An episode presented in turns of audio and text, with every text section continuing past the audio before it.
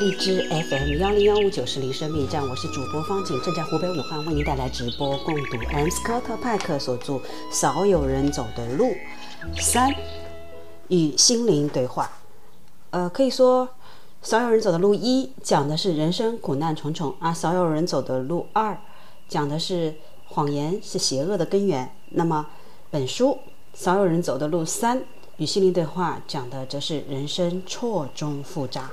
M 斯科特派克是我们这个时代杰出的心理医生。他进入政府的心理治疗特殊小组，为越战士兵提供治疗，还曾接受派遣，在美军驻日本冲绳基地担任心理医生。这些特殊的职业经历，造成他的成成就了他伟大的著作《少有人走的路》系列。那这个在《纽约时报》畅销书排行榜连续上榜近二十年，被西方媒体誉为来自上帝之手的时代杰作，创造了出版史上的一大奇迹。我们说到了少有人走的路三与心灵对话有三个部分，第一个部分专门讲到了人生是一场修行，第二个部分讲到了心灵探索，第三个寻找自己的归宿。啊，我们已经把。人生是一场修行，里面的意识和痛苦、责备与宽恕、复杂的人生都已经共诉过了。啊心灵探索的那一部分，我们已经说到了自尊、自爱、感受神秘、心灵成长的四个阶段，啊，人性的旅程、神话，啊，还有我们今天要讲到的上瘾、神圣的疾病，嗯。说到这里呢，上瘾的神圣的疾病呢，你我们首先说到了，无论什么时候，当你觉得取悦父母比什么都重要时，你就陷入了家庭偶像崇拜，家庭变成了一个偶像，而且经常是最崇拜的一个。首先呢，呃，作者也承认他自己就是一个上瘾症，对尼古丁上瘾几乎不能自拔。那毒品、酒精上瘾有多方面的原因，有生物学的根源，也有社会学的根源。那我们这里只谈心灵的因素。嗯，苗总，我我们从从长远来看，了解各种形式的偶像崇拜或者上瘾，对我们来说很重要。因为许多上瘾要比吸毒危险的多，比如对权力的上瘾，对安全感的成瘾。呃，同时他给我们说到了匿名戒酒协会是荣格间接促成的。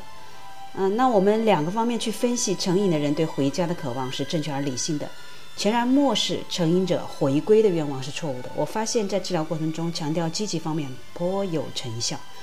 所以呢，在治疗成瘾病人时，最有效的方法是关注其进步方面，他们对精神的渴望，而不是强调他们临床表现出的退化症状。你是关注积极方面。好，说到了皈依，我们今天进入今天正式的共读。说到了皈依，皈依的程序，看看作者是怎么说到的。三十年前，当我做心理实习医生时，心理医生们就已经知道，匿名戒酒协会在治愈酗酒方面取得的效果比心理治疗更好。但是，我们却视它为街区酒吧的替代品。我们认为，酗酒者有一种所谓的口头人格障碍，他们聚集在匿匿名戒酒协会，胡聊一气，喝一通咖啡，抽一通香烟。通过这种方式，他们的口头需要得到了满足。心理学家轻蔑地宣称，这就是匿名戒酒协会的成功之所在。然而，时至今日，大多数心理医生仍然认为，匿名戒酒协会的方法之所以起作用，是因为它是一种上瘾的替代品。我不否认有这方面的因素。然而，因替代成瘾而戒酒，这在匿名戒酒协会治愈的病人中只占百分之五。匿名戒酒协会真正起作用的在于程序。为什么这些程序会亮奏效呢？至少有三个。原因。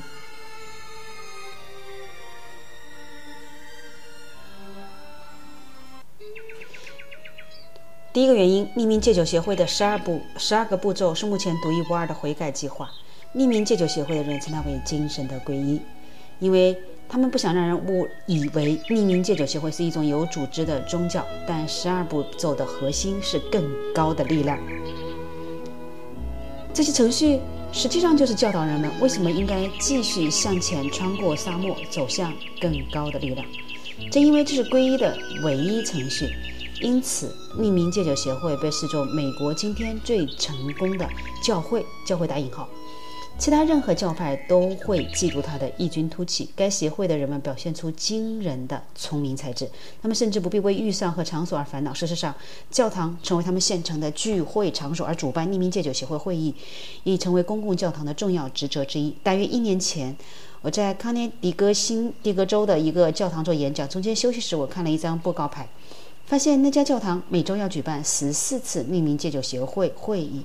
然而，匿名戒酒协会将教堂作为会议场所，但他们与有组织的宗教是无关的，甚至在涉及程序的精神层面，他都非常低调。目的是为了吸引视他为威胁的新成员。许多人感到了他的威胁，不大喜欢皈依，甚至抗拒他。因此，匿名戒酒协会的工作困难重重。大约十二年前。一位酗酒者找到我，原因是匿名戒酒协会不起作用。他据他说的，在过去的半年时间里，他每隔一晚就去参加匿名戒酒协会会议。然而前一晚他都会喝得酩酊大醉。他说他已经理解了所有的十二步骤法，但不知道为什么不起作用。当他对我说这些时，我有些意外。说，据我所知，十二步骤法是非常深邃的精神智慧的本体。我们通常要花上三年甚至更多时间才会有所领悟。他承认我的话有些道理，因为他完全不懂更高的力量是指什么。但是他指出，他至少理解了第一步。我问：“哦，那是什么？”我开始承认我对酒精无能为力。那什么意思？我的意思是，我脑子里存在着某种生物化学方面的缺陷。不论何时，只要我喝一点酒，酒精便接管一切，意志全无。所以我必须做到滴酒不沾。那你为什么还要喝呢？他陷入了沉默，一脸困惑。我继续问：“我知道，或许第一步不是你喝了第一口后对酒精无能为力，而是在这之前你对酒精也是无能为力的。”他使劲摇头：“不对，是喝第一口，完全取决于我。”可这可是你说的，但是你从来没有这样做，是吧？这完全取决于我。他坚持说：“好吧，那就按你说的去做吧。”这个人还未能理解十二步骤的第一步，更别提余下的十一步了。而匿名戒酒协会第二个原因成能够奏效的第二个原因在于，它是一个心理计划。它不仅告诉人们为什么要信仰，而且还提供了大量关于如何穿过沙漠的建议。在这方面，他提出了两个基本方式：一个是使用格言和警句，比如“假戏真做”，我不太好，你也不太好，不过没关系。你唯一能改变的人就是你自己，时不再来。格言和警句为什么这么重要？讲一个我个人的故事。我的祖父他不是很机敏，话少但很精炼。他会对我说：“走一步，做一步，或不要把所有的鸡蛋放在一个篮子里。”当然，不是所有的都是忠告类，还有一些安慰性的，如“宁做鸡头，不做凤尾”或“只干活不玩耍，切割成了小散花”。然而，他有时会不断的重复，比如“闪光的不都是金子”这一句，我至少我听过至少有一千遍了。但是他爱我，从八九岁到十三岁期间，每个月我都要穿过曼哈顿岛和祖父度过周末。这周末的仪式一成不变，我会在星期六上午到那儿，及时的赶上祖父母为我准备的午餐。午饭后，那时没有电视，祖父母会带我看两场连映的电影，并一直跟我坐在一起。那就是他的爱。在看电影的路上，祖父的格言警句常贯于耳，而他们所传达的智慧让后来的我受益匪浅。十几年以后。当我在做心理医实习医生时，一个十五岁的男孩来找我治治疗。他因为学习成绩差而郁郁寡欢。交谈中，他给我的印象有些沉闷。我想，或许他成绩差是因为他笨。心理医生有一种智能评价方式，我们称之为心理状态测试。其中一个内容就是让病人解释谚语。我问他，为什么人们说住在玻璃房子里的人不该扔石头？他立刻回答道：“如果你住在一个玻璃房子里又丢石头，你的房子会将会被打破。”但是大多数人不是真的住在玻璃房子里，你如何用这句话解释人们之间的关系呢？我不知道。我再试一次。为什么人们说这个似乎有点想象力，但没有解释出他所表达的寓意？我决定给他转给他一个心理学家更精确的测试。业界知名的资深女专家为他做了测试。报告显示，那男孩智商高达一百零五。我很吃惊，虽不算太高，却在平均值以上，对一席学校来说有些偏低。那也许能解释他成绩差的部分原因。在我看来，他的智商也就在八十五左右。于是我打电话给女专家表示质疑，因为他在谚语方面做得很差。哦，我们不担心那个。他说，现在没有多少年轻人知道那些古老的谚语了。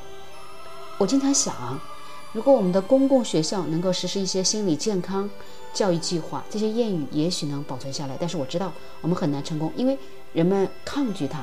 在我们国家有一股反对心理健康的力量，他们杞人忧天。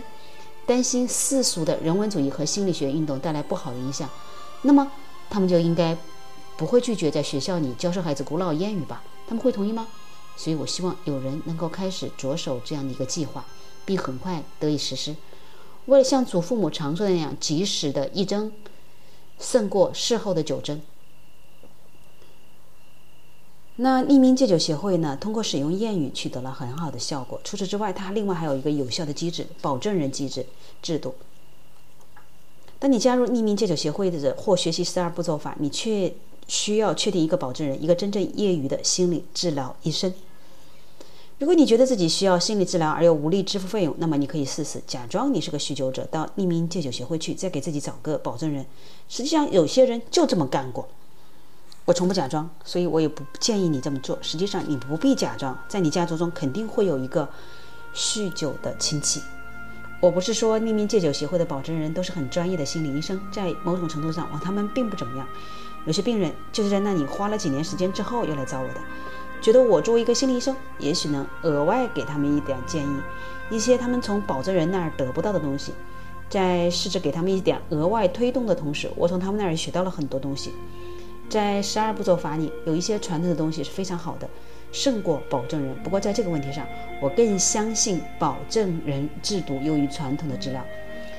大大方方的去跟你的保证人说：“我真的感谢三年来你给我的帮助，但是现在我想我已经准备好了找个更有经验的保证人。”而保证人可能会说：“我完全同意你的说法，很高兴你我能够帮助你，并看到你有这么大的进展。不过没有几个心理医生会心平气和的。”面对比他们更成熟的病人，那我说匿名戒酒协会有效，是因为它是一种精神转换的步骤，告诉人们为什么必须向前穿过那沙漠。另外，还因为它是一个心理学计划，借助格言和保证人教给人们许多关于如何向前穿过沙漠的方法。匿名戒酒协会有效的第三个原因，它告诉人们，他们不必独自一人孤独地向前穿过沙漠，这是一个公共的计划。在过去几年。我几乎放疗和研究，同其他人一道致力于公共鼓励基金会的创立。我的书《不同的鼓》说的就是这方面的事情。好，我们先暂时休息一会儿，看看他怎么说的。公共鼓励基金。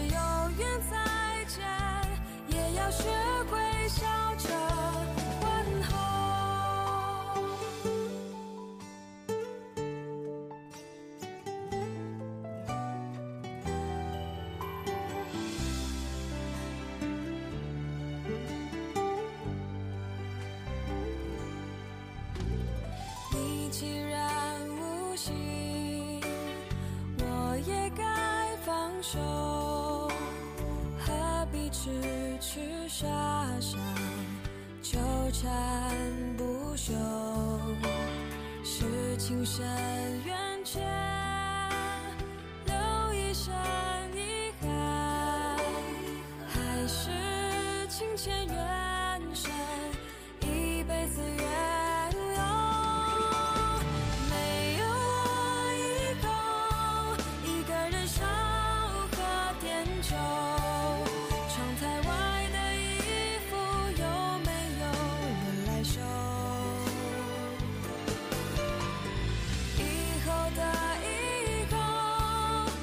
是谁？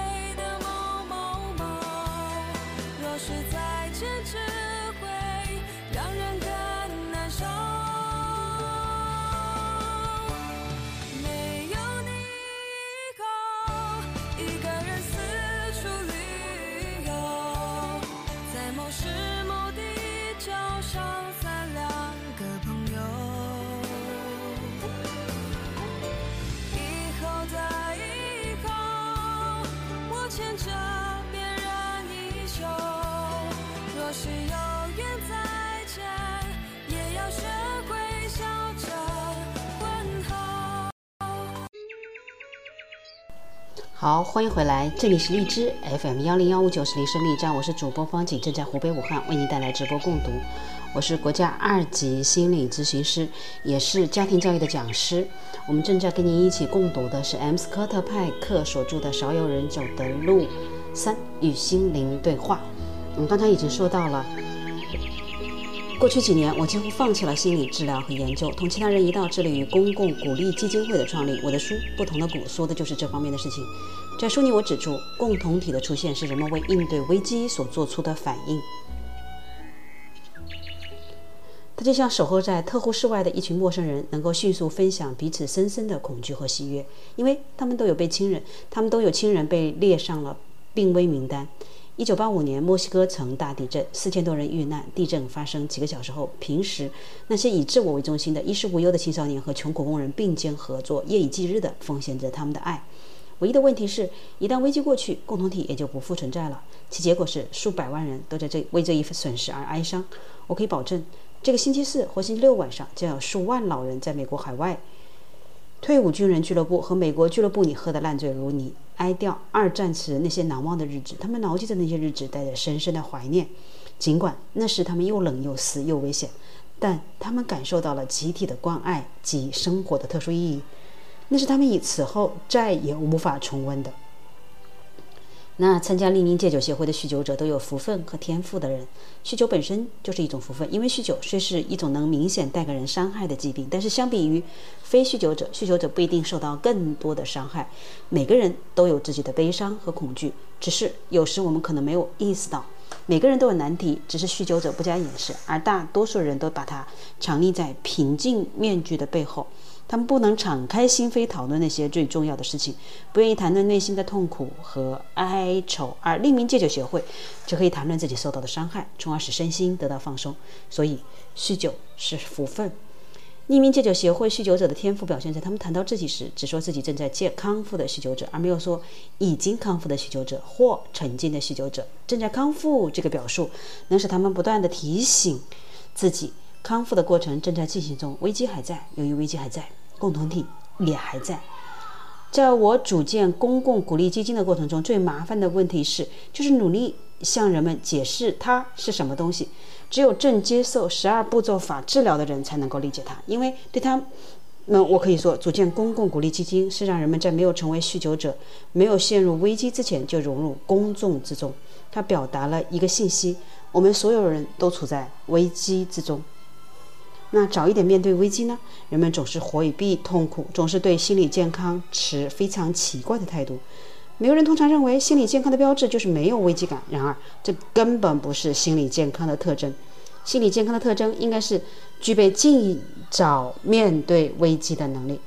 如今，危机一词变得非常时尚。比如，我们都在谈论中年危机，但早在这个词出现前，我也提到过女人的中年危机及更年期。许多妇女。当他们到了五十岁并且停止月经后，就可能在精神上陷于崩溃。但是说来奇怪，这种情况不是在所有女人身上发生。我可以告诉你为什么。一个心理健康的女人不会在五十岁时忽然觉得自己遭遇了更严重的更年期危机，因为一直以来她应对过许许多多的危机。例如，二十六岁时某天早晨起来，她从镜子里看到自己的眼角开始有了鱼尾纹，这时她可能会想。你知道，我想好莱坞的导演大概不会来找我了。而十年后，当他三十六岁，他最小的孩子上了幼儿园，他又对自己说：“你知道，或许我该花点心思在自己身上，不要再只顾着孩子了。”这样的女人到了五十岁，月经结束时，她将顺利地度过这一阶段，除了有一点潮热感外，她绝对不会有更多麻烦，因为早在二十年前，她心理上就遭遇了自己的更年期。而那些陷入麻烦的女人，都是紧紧抓住幻想不放。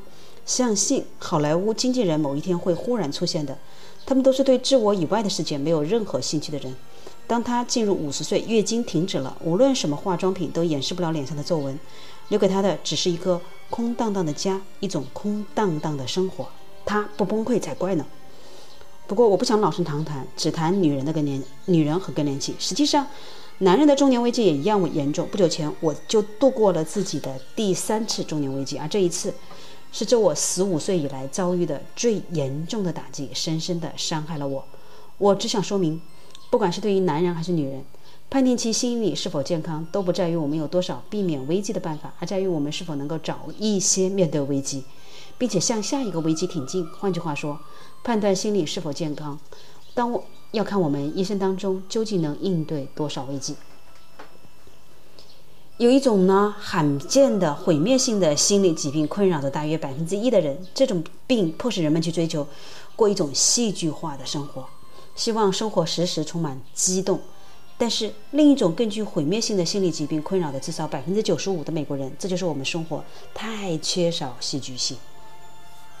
每天醒来，我们面对的都是柴米油盐，日复一日的混沌度日，对生命的本质毫无觉悟。这里涉及信仰者的德性，其他人只不过是在经历生活中的起起伏伏，而信仰者却要遭遇精神危机。要知道，遭遇精神危机比遭遇抑郁要有尊严的多。实际上，一旦你承认自己遭遇的是一次精神危机，那么你可能很快的度过抑郁。我深信不疑的是，需要对我们的文化做出一些改变。赋予危机以应有的尊严，包括各种类型的抑郁及各种存在式的痛苦。恰恰是这些痛苦和危机，使我们的心灵得以成长。匿名戒酒协会的那些人，总是处在康复的过程中，与不同、以不间断的危机相伴，并且互相鼓励，共同应对不断来临的危机。这就是共同体的作用。在希腊的街巷，你会看到人们围坐在一起，谈论着稀奇古怪、毫无意义的话题。如某一个人在树上吊死了，遭到了惩罚之类。但值得注意的是，人们的交谈方式：这些人你一言我一语，一起哭泣，一起欢笑，互相感动，互相影响，乃至陌生的路人都被他们所吸引。他们仿佛是爱的芬芳，飘向街巷深处，吸引人们涌向这里，就像蜜蜂飞向花儿。有人甚至这样表示：“我还不太理解这种东西，但我希望加入进来。”在最单调的旅馆房间里，我们开始筹建我们的共同体。这时，销售员和酒吧女招待都过来说：“我不知道你们在这儿做什么，但我下三点下班，我能加入你们吗？”于是我明白了共同体是如何发挥作用的。一九三五年六月十号，俄亥俄州克朗市，比尔和鲍勃医生召集了第一次匿名戒酒协会会议。我相信这是二十世纪最伟大、最具积极意义的一个事件。它不仅标志着自助运动、科学与精神的融合开始在草根阶层中出现，而且标志着公众运动的开始。这就是我把成瘾称为神圣的疾病原因之一。当我们共同匿名戒酒协会的朋友们聚在一起，我们经常会这样推断：上苍故意创造了酗酒这种病症，为的是创造出酗酒者，为的是让这些酗酒者创造出匿名戒酒协会，从而为公众运动凿山开路。这不仅仅是酗酒者和成瘾者的救星，也是我们所有人的救星。提到这里呢，我就想起来了，呃，在我们应对孩子的教育过程、家庭教育过程中，我们也有一个好图家庭俱乐部，只是目前，嗯，它还是小众化，太小，呃，很想看看这个匿名戒酒协会到底是如何运作的，不知道，啊，我们会不会有机会来有一个共同体？不一定是叫匿名戒酒协会，也可能是其他的协会、读书会等等。好，感谢您的聆听。那我们音乐之后马上回来，继续我们的 M 斯科特派克共读 M 斯科特派克所著的《少有人走的路三：与心灵对话》。好，我们刚才已经把《与心灵对话》上瘾者这一部分读完，呃，这个呢，就让我们的第二部分，嗯，心灵探索已经做了一个完结。我们来回顾一下。心灵探索呢，有这几章。首先是至尊至爱，这里面说到了自爱与自负、罪恶感的功用，不破不立，自己是无价宝，准备工作。而第五章呢，感受神秘，神秘的旅程，心理学与炼金术，好奇与冷漠，神秘的心理之旅。第六章，心灵成长的适可阶段，对抗与信仰，表象的欺骗性，人的发展与心灵的成长，检查你的地牢。而第七章呢，说到了神话，人性的旅程。嗯，所从传说开始，也说到了神话和童话，责任的神话，万能的神话，圣经的神话，善与恶的神话，英雄的神话，以及权势的选择。那第八章就是我们刚才已经结束的这一部分，就上瘾神圣的疾病，说到了荣格与匿名戒酒协会皈依的程序，心理重建计划，世俗的精神疗法，公共计划，酗酒者的福分，早一点面对危机。各位，你准备好了面对危机吗？如果面对危机你觉得有困难，那么欢迎您加入我们的啊线上读书会吧。嗯，大家一起共同来面对人生的种种危机。好，呃，音乐之后我们马上回来。感谢您的聆听。音乐之后马上回来，我们一起共读我们这本书的第三部分：寻找自己的归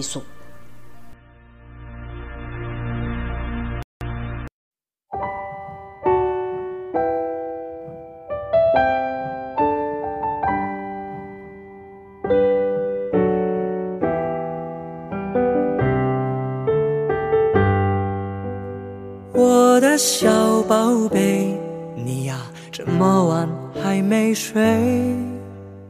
我的小宝贝，我想给你一个堡垒，听听我推荐的民谣，说不定你心情会变好。这个捣蛋小宝贝，就让我抚摸着你入睡。想说的话，悄悄放在心上。只想看着你笑，只想再和你闹，要跟你合个照。想你更好，有烦恼我都知道。不开心笑一笑，这方法有点老，有我在好不好？我的小宝贝，你呀这么晚还没睡。我的小宝贝，我想给你一个堡垒，听听我推荐的民谣，说不定你心情会变好。这个捣蛋小宝贝，就让我抚摸着你入睡。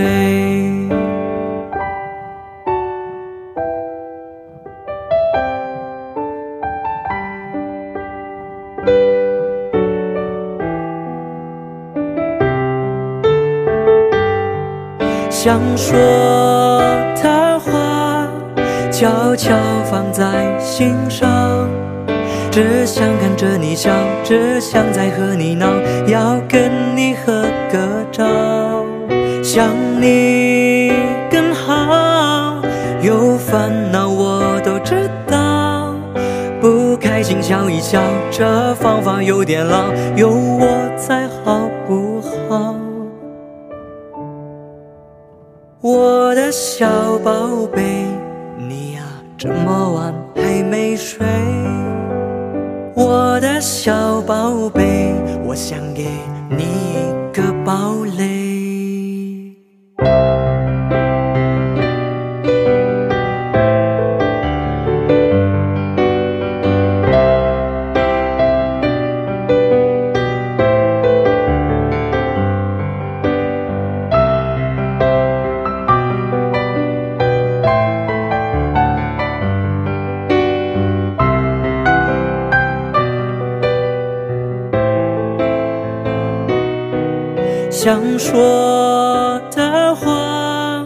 悄悄放在心上。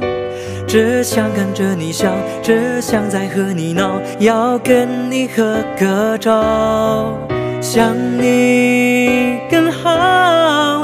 有烦恼我都知道，我的小宝贝，就让我抚摸着你入睡。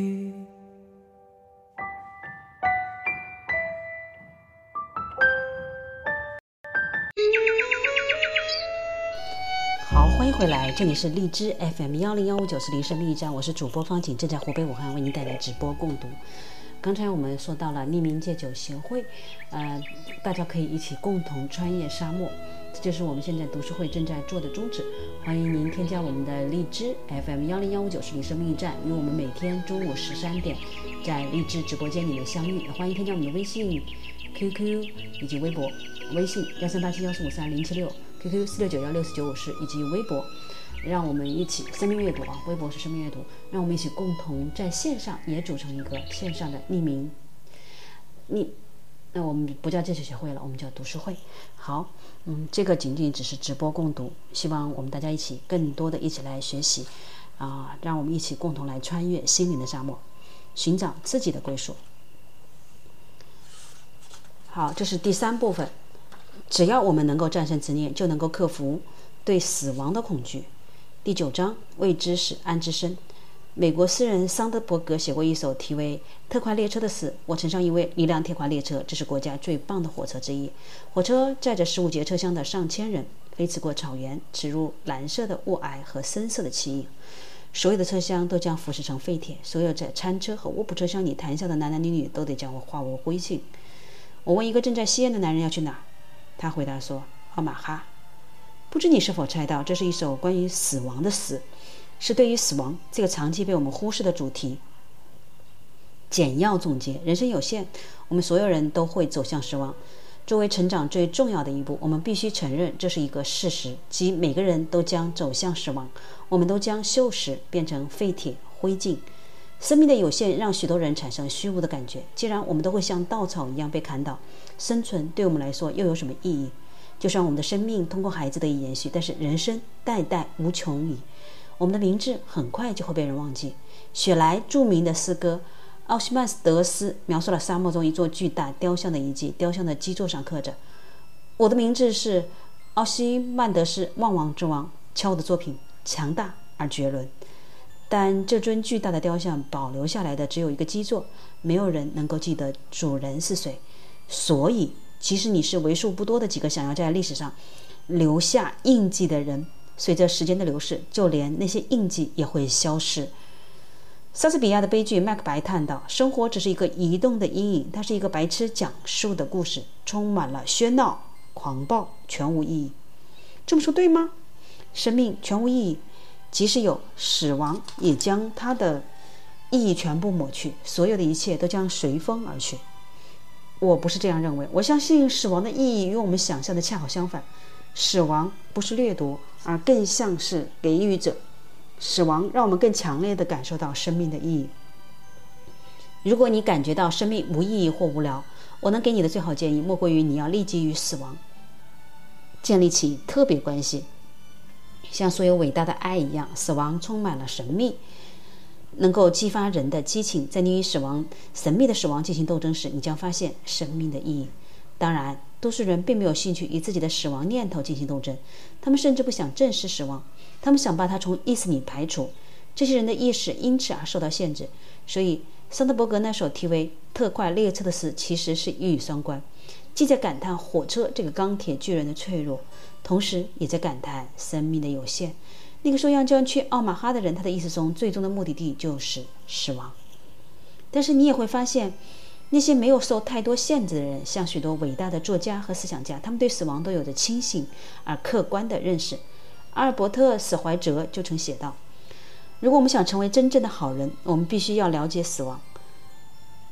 我们不必每天每小时都想着它，但是当生活之路把我们带到一个新的制高点时，我们周围的景物逐渐消失，我们凝视在远方，直到天边。这时，不要闭上眼睛，让我们的思绪暂时停止下来。”眺望远方，然后继续思想，以这样一种方式去思考死亡，就会使你增添一份对生命的爱。了解死亡之后，我们就像接受一件礼物一样去迎接每一天、每一个星期。一旦我们能够这样接受生命，慢慢的，生命就变得弥足珍贵了。但是，多数人都不能这样看待死亡。根据我的心理治疗经验，这样的人约占一半。经常的。我不得不努力地让病人去正视死亡这个现实。确实，他们不愿意去正视，这似乎是他们患上心理疾病的原因。与此同时，他们感觉到自己的生活乏味而令人恐怖。他们不去看望住院的朋友，读报也一定会跳过普告版。夜晚，他们常常会大汗淋漓地从噩梦中惊醒。除非我能让他们打破这些强加给自己的限制，否则他们就不可能痊愈。我们只有正视死亡，才能够变得勇敢和自信。要是世界上没有一件我们愿意为之牺牲生命的事，我们的生命就不完整。好，再次说一遍啊！除非我们我能让他们打破这些强加给自己的限制，否则他们就不能痊愈。我们只有正视死亡，才能够变得勇敢和自信。要是世界上没有一件我们愿意为之牺牲生命的事，我们的生命就不完整。这种对人的意识和限制，有时能够使人变得脆弱。几年前，一个人来找我看病，这个病人的内地用手枪击中头部自尽，这时候大大概有三天都处于惊恐之中，他非常害怕，甚至不敢单独到我的办公室来。那天是他妻子拉着他的手一起来的，坐下后他就没完没了地说。你知道我内地，他朝自己的脑袋开枪。我是说他有把枪。我的意思是，所有的事情都是因为这个。我的意思仅仅有一点点压力，他就死了。我是说，所有都是他干的。要是我有一把枪，我是说我没有枪，但是我要是有一把枪，我想杀了我自己。我想我是说所有将发生的。我意思不是说我我不想自杀，但我的意思是，他所有的就是这么多。很显然，令他恐惧的不是内地的死。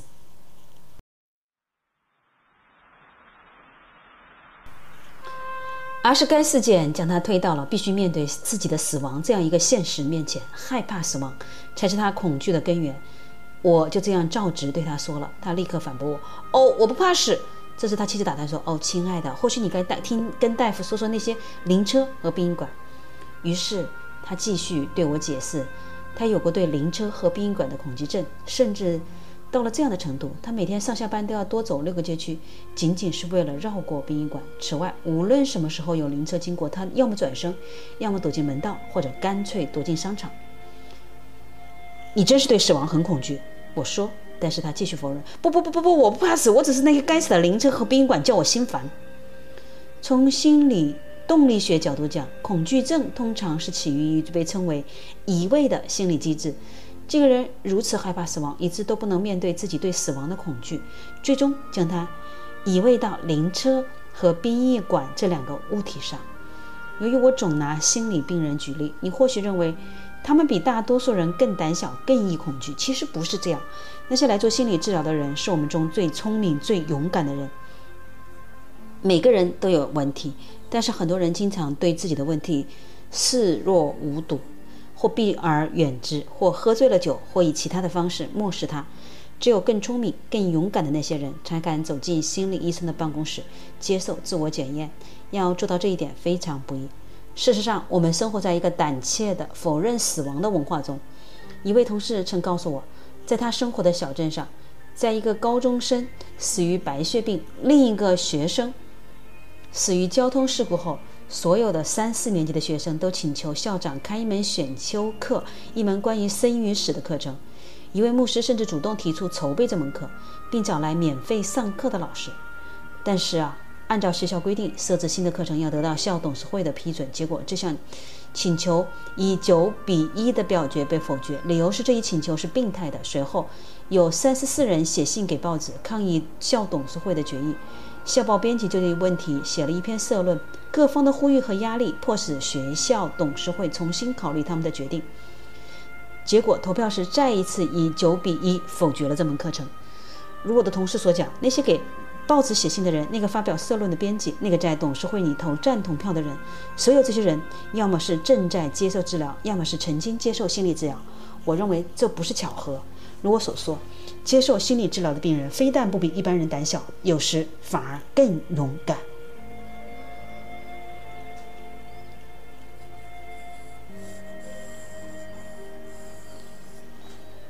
生命可以预期，在否认死亡的文化里，死亡被看作意外，似乎我们完全有能力避免这个意外。实际上，生命的本质就是不断改变、成长、衰退和死亡的过程。选择了生命与成长，也就选择了死亡。由于我们如此害怕死亡，害怕近距离面对它，以至于我们无法像自己希望的那样鼓起勇气，把死亡看作没有任何先兆和原因的意外，这是完全错误的。实际上，我们大多数人对死亡都有预感。这似乎说令你震惊，但这是事实。大约三十年前，当心脏手术第一次进入临床时，它比现在危险得多。那么，哪些病人最适合做这种手术呢？最终做出决定的不是心脏外科医生，不是心脏病学家，而是心理医生。在一项研究中，心理医生在术前访问了一群病人，并根据他们的回答，按风险程度将其分成高、中、低三组。在低风险组里，他们发现这些人谈到自己的心脏手术时会说。你知道安排在星期五了，对此我真的怕得不得了。但在过去的八年里，我不能够做任何事，我不能去打高尔夫球，我呼吸一直困难。我的医生告诉我，如果我熬过了手术和术后阶段，六周以后我就会像好人一样了，我就能打高尔夫了。嘿，那是九月一号，我已经安排好我的高尔夫球时间了。我将在早上八点那儿，草地上依然会有露水呢。我已经想好怎么打每一杆了。在高风险组，一位妇女谈及她的手术时说：“嗯。”关于什么？心理医生就提醒她说：“你为什么要手术啊？为什么你需要手术？”他会回答：“我的医生告诉我的。”手术以后你想干什么呢？我没想过这个问题。过去八年你呼吸那么困难都不能去购物，你不盼望又能去采购？天，不！这些年来我已经害怕的不敢开车了。如果我没记错，通过这项试验后发现，高风险组里百分之四十的病人死去了。低风险组里只有百分之二的病人死去，同样的心脏病，同样的心脏外科医生，同样的心脏手术，死亡率差别却这么大。而这些心理医生在术前就已经预料到了。另一项令人吃惊的研究结果是由斯坦福大学的心理医生 David 西格尔指导进行的。他研究了两组患有癌症的妇女，第一组给予标准的药物治疗，第二组。除接受标准的药物治疗外，还额外增加了心理疗法。不出意料，第二组病人的焦虑、抑郁和痛苦明显要少一些。虽然有三个病人最终死去，但通过这项研究，西格尔意识到，配合心理疗法的那些病人的存活期要比其他组的人长两倍。那长期以来，医生们都知道，癌症自然消失的病例是罕见的。你一定听说过这样的例子：医生给一个病人动手术，他们打开病人的身体，发现体内布满了癌细胞，医生什么也做不了。这种癌症已无法做手术，他们唯一能做的就是再把它缝上，并断定病人顶多能再活六个月。但是五年、十年过去了，那人依然活着，没有癌症的迹象。你或许会想，医生们肯定会对这样稀有的病例表现出极大的兴趣，但很仔细的研究和调查，但他没有。长期以来，医生们都坚持认为这样的事情是不可能的，仅仅是在最近十五年里，才有人着手对此进行研究。现在，要想得出结论，仍然太早，在统计学上没什么意义。不过，有一些迹象还是应该引起关注，即所有这些罕见的病例都存在着某种相似性。其中之一就是这些病人都有一种强烈要求改变自己生活的倾向。一旦他们被告知还剩下一年时间，他们就会对自己说：“如果想在来日无多的日子里仍然为 IBM 工作，那真是该死。我想做的只是整修家具，那是我一直以来想做的事情。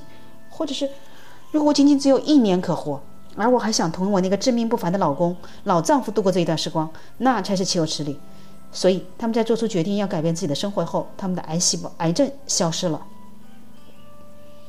这一现象激起了加利福尼亚大学一些研究人员的极大兴趣。他们决定做进一步的研究，确定心理治疗是否真能改变一个人的生活态度。首先，他们需要找到自愿接受试验的病人。典型的做法是，心理医生走到一个被诊断患晚期癌症、不能再施行手术治疗的病人面前，对他说：“我们有理由相信，如果你愿意参与心理治疗，正视你的生命，做出一些重要的改变，你就可以延长自己的生命。”一开始，病人可能会大喜过望。哦，医生，医生，你是第一个给我带来希望的人。于是，心理医生说，有一组跟你一样的病人，明早十点将和我们在四号病房会面。你愿意一起来谈谈吗？是的，医生，我会去的。但是第二天早上十点，那个病人没有出现。心理医生问过病人怎么回事，病人说：“对不起，我有点搞忘了。”那你还有兴趣吗？哦，是的，医生，明天下午三点在四号病房，我们还有一次会面，你有空吗？哦，是的，我会去的。可那病人再一次爽约了，心理医生又试了一次，最后只能说：“或许你真的不喜欢心理疗法。”病人最终承认：“你知道，医生，我一直在想这事，我像老狗，不能再学新花样了。责备是没有必要的，是我们是变成了老狗，有时太疲倦，以致不能学习新花样了。对此，医生也是有责任的。我遇到过一些受过良好教育的医生，他们也相信疾病只有一个原因，不是心理的，就是生理的。”他们无法想象，疾病就像一棵大树的树干，有两个甚至更多的树根。事实上，差不多的所有的疾病都是心理、心灵、社会、生理等综合因素的结果。当然，也有例外，例如先天性疾病或大脑瘫痪。但是，即使这样的病例，你活下去的意愿也能够有效地延长生命，提高生命的质量。事实却总是相反，也很不幸。我在日本冲绳的时候，被叫去治疗一个十九岁女孩，一个剧烈呕吐的孕妇，孕期过度呕吐。我了解到她在东海岸长大，对母亲有一种病态的依恋。十七岁时，她被送到西海岸，同叔叔生活在一起。从那时，她就开始呕吐了。那时她并没有怀孕，她呕吐得如此厉害，以致不得不把她送回东海岸。回去后，她生活得快乐而健康，直到她同一个士兵怀了孩子。那士兵娶了她，并把她带到了冲绳岛。几乎是一下飞机，她就吐起来，没几天就进医院了。我知道，病人如果病得严重，我们有权利叫直升机把他送回家去。我知道，如果我把这个病人送回去，他的呕吐会立刻停止。我也知道，要想确定每次他与母亲分开就会呕吐的原因，大概也是没希望了。再三考虑之后，我决定不送他回家。我对他说：“你已经长大了，知道与妈妈分开后如何生活了。”他好转后被允许离开了医院，但是过后不久病情又严重发作，并回到了医院，他又呕吐起来。我再次告诉他，我不会送他回家。他又再好再次好转，转出院了。然而两天后，他在公寓里忽然坠楼身亡。他只有十九岁，怀孕四个月，尸检结果找不到原因。当然，我对自己的决定深深的懊悔。但不管怎样，我有我的信念。即他的生活里，他做出一呃是一个拒绝长大的决决定。我不能让他停留在儿童阶段而不承担责任，所以他死了。有点沉重。那我们音乐之后回来继续我们的生病与心病，身体的病和心体的病。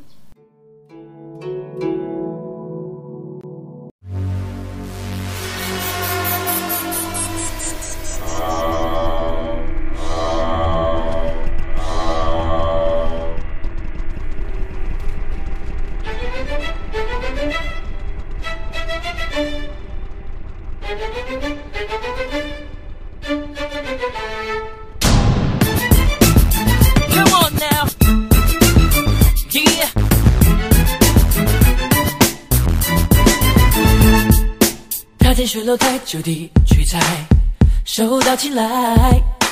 我在他面前却像隔着山脉，山坡和云在逆风流言，排山倒海，爱他的执念把我说成爱。我拿这千年爱情的宝典，祖先没传下来，达尔文的脸，黑压压一片，进化都解不开。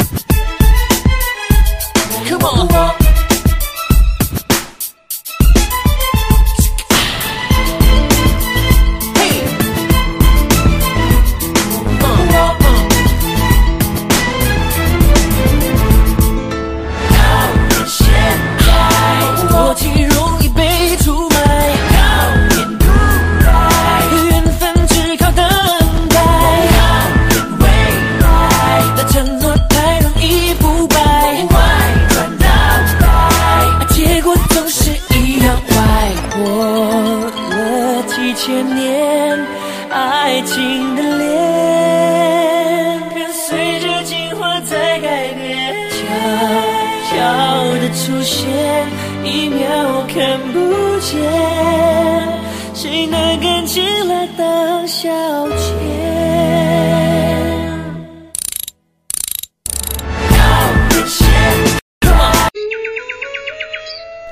好，我们继续生病与心病，身体的疾病与心理的疾病。在医学院读书时，我们把精神分裂症、躁狂、抑郁和酗酒等都称为功能疾病。这表明我们承认，或许某一天研究人员会发现这些病都是神经解剖学中某些缺陷或生理上存在的问题，但这样却忽视了这些病症都有其心理的原因。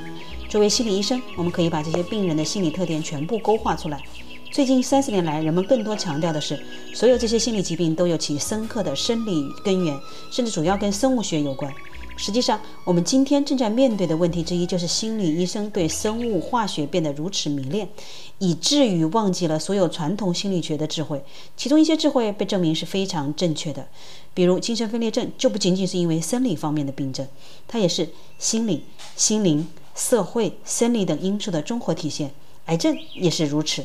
早在几个世纪前，人类就认识到我们的病痛同时具有生理和心理的双重因素。心理医生告诉我们说的器官语言，就反映了这种将生理和心理综合考考虑的智慧。例如，他叫我头疼，意思是心理的因素传达到了生理上；我紧张的肚子疼，或我的心碎了，意思是心理真痛引起了生理之痛。许多半夜到急诊室的人都声称胸痛，不管有没有心脏病，这恰恰是他们在饱经受了某种心碎的事情之后。脊椎问题其实是与勇气有关，这再一次在我们的语言里反映出来。我们说它是一个软骨头，它没有骨气。伙计，他真的有骨头，他真的得，他太有勇气了，他得到许多脊椎。生活中大部分时间，我们都忍受背痛之苦，特别是一种叫做脊椎增生的病症。颈椎部分尤其严重。从我的颈椎 X 光片看，你会认为我都有两百岁了。当我第一次被诊断患有这种病症时，我成为神经外科医生和骨科医生。是什么搞得我的颈椎看上去这么老？他们会说：“嗯，可能是你小时候脖子受过伤。”我的脖子从未受过伤。但是当他们告诉我这一点时，他们只能回答：“既然这样，我真的不知道是什么原因了。”对这样的回答，我已很满意，因为很少有医生肯说这么多，只是泛泛的回答，不知道。实际上，我对自己脊椎增生的原因还是比较清楚的。大约十三年前，我病痛的几乎使我处于崩溃的边缘，我接受了长时间的神经外科治疗。那时我就自问，：“Scott，，如果你不想经受隔几年就会有一次的危险手术，那么现在你就应该搞清楚自己的心理在疾病中扮演了什么角色。一旦我愿意问自己这些问题，我就立刻意识到自责任的。我意识到，在多数情况下，自己在职业时总是站在我在职业时总是战战兢兢，唯恐树立不必要的敌人。换句话说，我就是缺少一点点勇气。我总是缩着肩膀，就像一个橄榄球队员准时准备低头冲过匹兹堡铁人队的后卫线。试想一下，你的让你的头和脖子保持那种姿态三十年，你一定会知道是什么造成我脊椎增生了。当然呢，事情并不是那么简单。大多数疾病都是由多重原因造成的，比如我的父亲、母亲和兄弟都患有不同程度的脊椎增生，并不是像我这么严重。只管他们，尽管他们绝不是典型的逆来顺受的人，所以我的病症显然还有其生物学成因、基因或遗传的因素。请记住我的观点：几乎所有的病症不仅仅是生理和心理的，而是心理。生理、心灵、社会、生理等因素综合的结果。我不是这方面首开先河的。关于身体与疾病意识之间的关系，已经有多论多有论述。现有现在啊，人们越来越多发现了疾病与生理和心理因素的关系，以至于有些人在获悉自己患病后，竟然会有一种负罪感。当然，你不必每次都因为凉或感冒而责怪自己，认为是自己的过错。但是如果患上了某种严重的疾病或慢性疾病，认真审视自己，这是必要的。问问自己，是否在这场疾病里扮演了什么角色？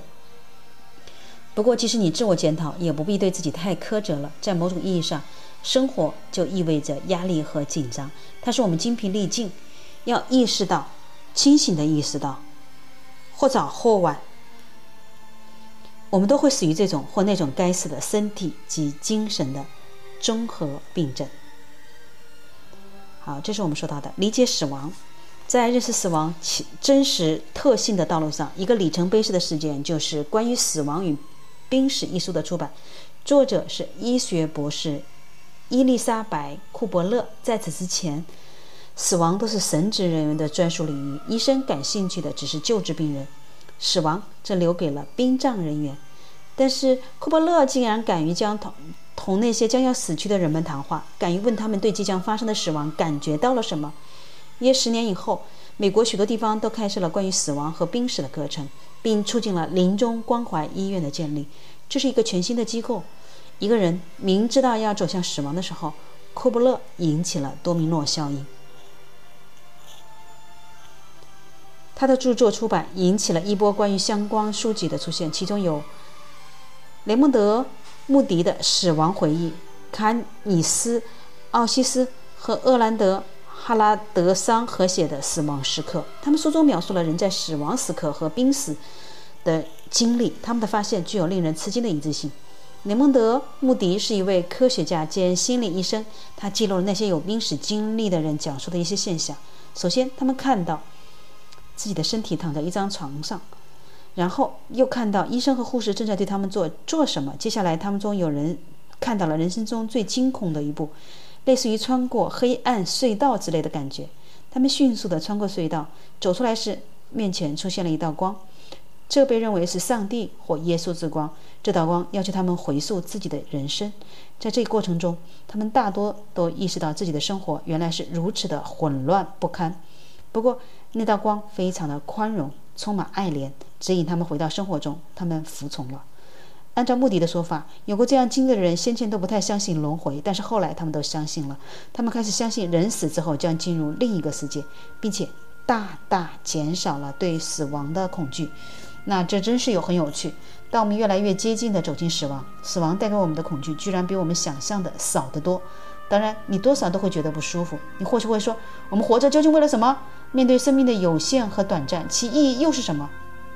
如果你提出这样的问题，我可以肯定地说，那恰恰是因为你清楚地知道你的存在是有限的，而且你正在寻找它的意义。设想一下，寻找生命意义本身就是有意义的，它是人生游戏的一部分，是我们生活在世界上的原因之一。我们能在这一刻去寻找吗？如果答案是肯定的，那么死亡就在推动这样的寻找。我曾努力寻找生命的意义，最终我找到了我自己要找的东西。它非常简单，我们来到这个世界就是为了学习的。发生在我们身上的每一件事情都有助于我们学习，但是没有任何东西比我们从死亡那里学到的更多。我由此也得出结论：我们已经拥有一个理想的学习环境，哪怕任由你想象，也找不到一个比你现在的生活更理想的学习环境。在我情绪低落时，生活对我而言似乎是一个新兵训练营，道路上充满了障碍，犹如魔鬼一般。这恰恰是为我们的学习而设计的。我认为，隶属生活中出现的所有障碍，最大的魔鬼就是性障碍。在现实生活中，死亡是我们的性行为的必然结果。好，说到这里呢，我们今天的阅读就到这里了。我们明天继续，呃，关于死亡，关于学习、死亡等等，这个是有点沉重的话题，可是也是我们需要好好的去面对的话题，好吗？感谢您的聆听，这里是荔枝 FM 幺零幺五九四零生命站，我是主播方景，正在湖北武汉为您带来直播共读，欢迎您，我们一起共同组建啊线上的读书团体，让我们在面对少有人走的路上都可以无所畏惧。感谢您的聆听，我们明天中午十三点不见不散。